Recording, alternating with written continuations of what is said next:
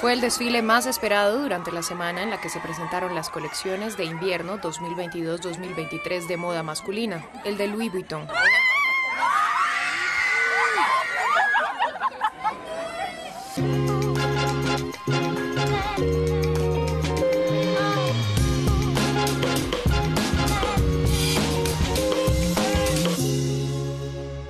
acróbatas, atletas, bailarines.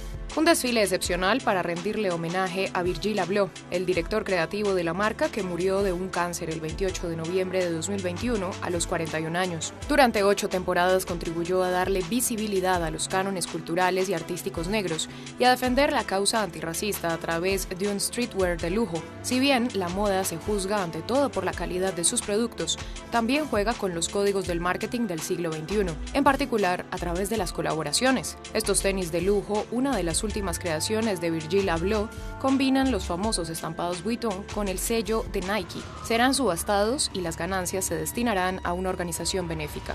Las colaboraciones permiten que las marcas generen expectativa y deseo entre los consumidores por adquirir productos de edición limitada. La joven marca parisina Egon Lab se alió con la empresa de calzado estadounidense Crocs. Es una marca que comparte nuestros valores, valores de inclusión, diversidad, creatividad. Y por eso vimos que nuestros universos se podían conjugar bien. Así que desde el principio empezamos a discutir la idea de crear algo que pudiera combinar lo digital y lo físico. Y lanzamos esta colaboración basada en cinco NFTs que ya están disponibles para la subasta. El dinero recaudado será destinado a una organización que facilita el acceso a lo digital para los estudiantes y los que más lo necesitan. Volvemos a los metaversos, esos famosos universos digitales. Queríamos crear un puente con el futuro, con la generación del futuro para todas las personas que ya se están inclinando hacia lo digital. Y crecimos nuestra marca. Creció en esta era digital, así que no queríamos abandonar el enfoque digital, pero aspirábamos a tener algo muy físico. Por eso creamos este metaverso. Es un lugar en el que las personas pueden encontrar una especie de refugio dentro del ámbito digital, dentro del templo. Lo pueden encontrar en egonlab.com. En Francia, los metaversos todavía no despiertan mucho entusiasmo. Una encuesta realizada por el Instituto IFOP reveló que tan solo el 8% de las personas interrogadas tienen previsto crear un clon digital, y no se trata de un tema generacional. Pierre Kaczmarek, que apenas tiene 24 años, acaba de lanzar su segunda marca, George Bendel, nombre de una antigua sastrería poco conocida en el barrio Los Sentiers de París. Eso va a cambiar muchas cosas, pero a mí personalmente no me interesa mucho. Lo que yo hago es dirigido a personas de verdad. Tomé esa decisión y puede ser una decisión un poco complicada, porque tengo muchos amigos de mi edad que están yendo a trabajar en esos medios digitales. Lo que yo siempre digo es que quiero trabajar en algo real. Es muy importante para mí. Así que esa también es la razón por la que creé George Vendel, para empezar a vestir a mis propios amigos y hacer algo real y palpable para mí. Siento que estoy muy cerca, pero al mismo tiempo muy lejos de todo lo que he decidido hacer. Este diseñador también prefiere el contacto con los seres humanos más que con las máquinas. Lucanio Minji presenta en París Bodyland, una colección unisex que concibió en Sudáfrica, su país de origen. En septiembre de 2021 fue uno de los ganadores del premio Karl Lagerfeld en la octava edición de ese prestigioso galardón. Hoy celebra el trabajo de los artesanos de Burkina Faso. Creo que al presentar a Mamá Verónica, que hace parte de la comunidad tejedora de Burkina Faso, se muestra el verdadero origen de la fabricación y también es posible identificar y ser testigos de la honestidad y de la integridad entretejidas en cada tela.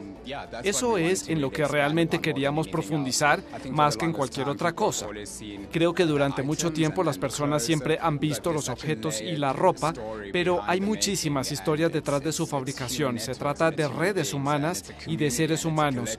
Es una comunidad, un colectivo, así que tener la oportunidad de crear un espacio como este y poder traer a una de las madres para que las personas realmente puedan ver el desarrollo de la artesanía, eso es lo que queremos y es algo en lo que queremos seguir profundizando. Poner de relieve el trabajo artesanal, el trabajo manual. En la casa Home, Kim Jones, director artístico de la marca, llegó a saludar al público en compañía del diseñador de sombreros Stephen Jones. El modista celebra 25 años de trabajo con la casa Dior, que este año también festeja su aniversario número 75.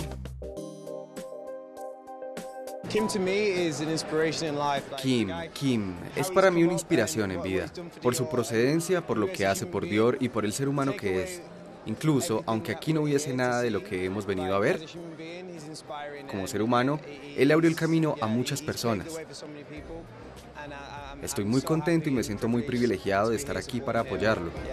El decorado es realmente mágico. Todos los decorados que Kim Jones ha hecho desde sus primeros desfiles nos llevan siempre a otro mundo. Me gusta todo, desde sus tenis hasta su confección, desde sus telas hasta sus colores. He sido un gran admirador de Kim desde el principio. Fue divino, divino, realmente hermoso, espectacularmente chic, elegante. Lo quiero todo, no lo olviden, lo queremos todo. ¿Y la escenografía de fondo? ¿Lo reconocieron? Es el icónico puente Alexander III de París, nada más que eso, no se necesita ningún otro ornamento.